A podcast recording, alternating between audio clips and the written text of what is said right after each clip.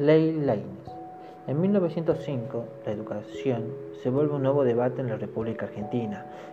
Pasaron 20 años de la sanción de la educación 1420, sectores del gobierno conservador del presidente Manuel Quintana insinúan impulsar los cambios en el sistema educativo. En ese entonces se vivía un clima de descontento social y el gobierno utiliza la violencia y la represión para silenciar todo tipo de protesta. El movimiento obrero, mayormente integrado por inmigrantes, reclama mejores condiciones de vida. Ante este contexto, el senador Manuel Lainez argumenta que la educación debe ser una herramienta para integrar a los hijos de los recién llegados. Considera que erradicar el analfabetismo posibilitará mejorar las condiciones de vida de los argentinos y asegurará la necesidad, la necesaria paz social sin recurrir a la violencia. Manuel Laines nace en 1852 en una reconocida familia porteña. A los 15 años ingresa como corrector del diario La Tribuna. Al terminar sus estudios secundarios, viaja con su tío Miguel Cané a Europa y Estados Unidos. A su regreso, es ascendido a periodista en el diario y en esta función conoce al presidente Domingo Faustino Sarmiento. Este lo envía como funcionario de la Embajada Argentina en los Estados Unidos. Sin embargo, pasó poco tiempo en aquel país. Gracias al impulso de Dardo Rocha, gobernador de Buenos Aires, Manuel Laine se desempeña en la Secretaría del Senado. En 1881, Laines funda y dirige su propio periódico, conocido como El Diario. Mientras tanto, en el plano político, en el año 1880, el Partido Autonomista Nacional de Corte Liberal, liderado por Julio Argentino Roca, controla el poder mediante fraude y manipulación de las elecciones. Ya en 1883 se discute en el Congreso de la Nación la Ley de Educación Común para la capital y los territorios nacionales. Esta legislación pone en manifiesto la necesidad de una educación pública y laica. La ley 4874, o más bien conocida como Ley Line por su, por su autor, por su impulsor, fue sancionada el 17 de octubre de 1905, complementando a la ley 1420 sancionada en el año 1884, que regía en el ámbito de la capital federal y de los territorios nacionales, con el propósito de extender la educación pública laica, gratuita en todo el territorio nacional, apostando a la educación como un medio de progreso y pacificación social en una Argentina donde en aquel entonces existía mucho analfabetismo, había mucho descontento social, gran cantidad de inmigrantes e ideas socialistas y anarquistas que atentaban contra el orden conservador y liberal imperante. ¿bien? El objetivo de esta ley era crear escuelas primarias, rurales, en aquellas provincias que lo pidieran. El contexto social que se vivía era violento. El movimiento obrero hacía sentir las demandas contra estas políticas liberales que beneficiaban a las grandes capitales.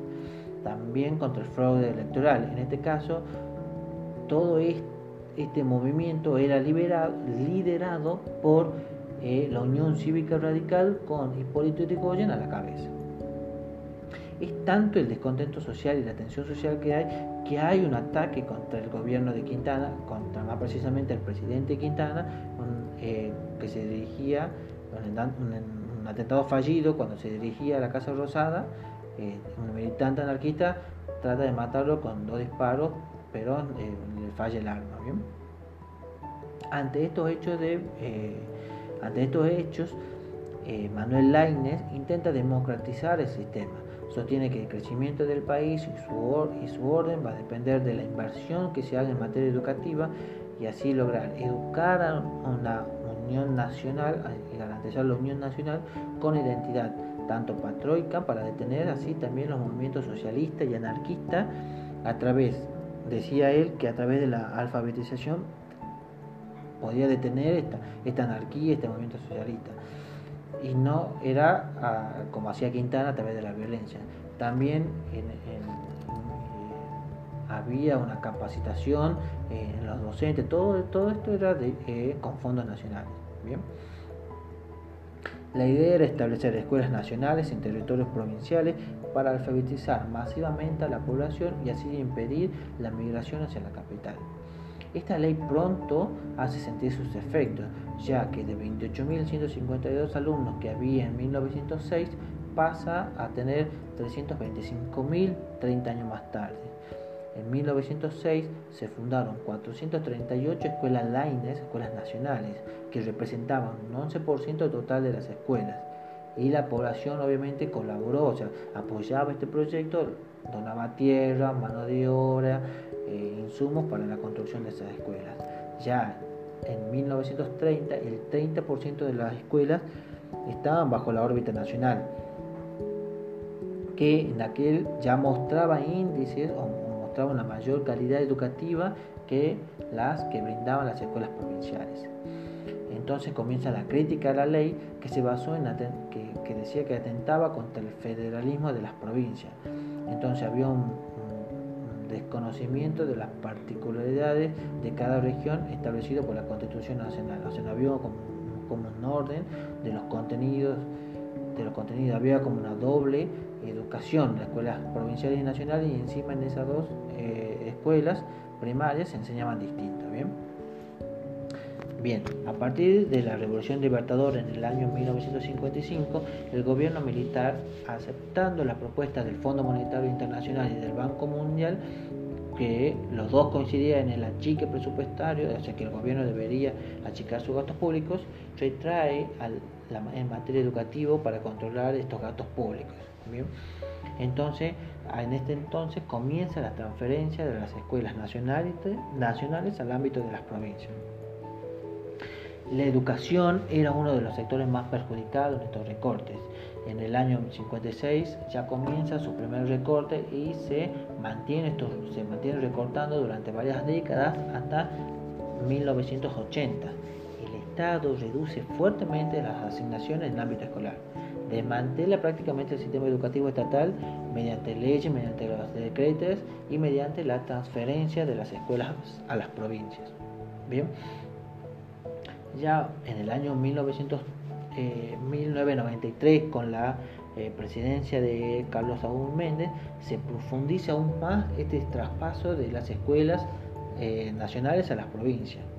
El Estadio Nacional no coordina los contenidos que deberían tener cada provincia, o sea, no había un ente regulador que, que controlaba todo esto. Entonces, al no haber esto, se agrava esto, se agrava el financiamiento el Estado Nacional, o sea, traspasaba las escuelas de la provincia, pero no, no le mandaba presupuesto, no le mandaba los fondos para que sostengan estas escuelas. Entonces, la fragmentación de la educación era muy notoria eh, este, y había como una diferencia entre la provincia que estaban más o menos mejor económicamente que las, aquellas que no. Por ejemplo, en Buenos Aires había una, una, mayor calidad educativa, no tanto así, por ejemplo, en el interior de las provincias. También eh, hay un incremento de la educación privada. Pero en el año 2006 se dicta una nueva ley nacional de educación que reemplaza la que se había dictado en el 93 con el, con el tema este traspaso eh, de, las escuelas. Bueno, se dicta una nueva ley en el 2006. En este, en este caso se llama participar a todos los actores este, relacionados con el mundo educativo y también se llama a participar a la ciudadanía en general. Es muy abierto esta convocatoria. Se establece una ampliación de los años de escolaridad que va eh, que, que aumenta a 13 años se formula una estructura común para todo el país, se retoma al modo de escuelas primarias, de escuelas secundarias, se este, también eh, implementa el financiamiento educativo. Había una ley de financiamiento educativo que se sanciona en el 2005 y después se complementa con la nueva ley de educación en el 2006, o sea, que las escuelas de educación reciben nuevos fondos, se crean más escuelas, se crea un canal de audiovisión, eh, se establece un aumento de fondos de enseñanza este, hasta el día de la fecha.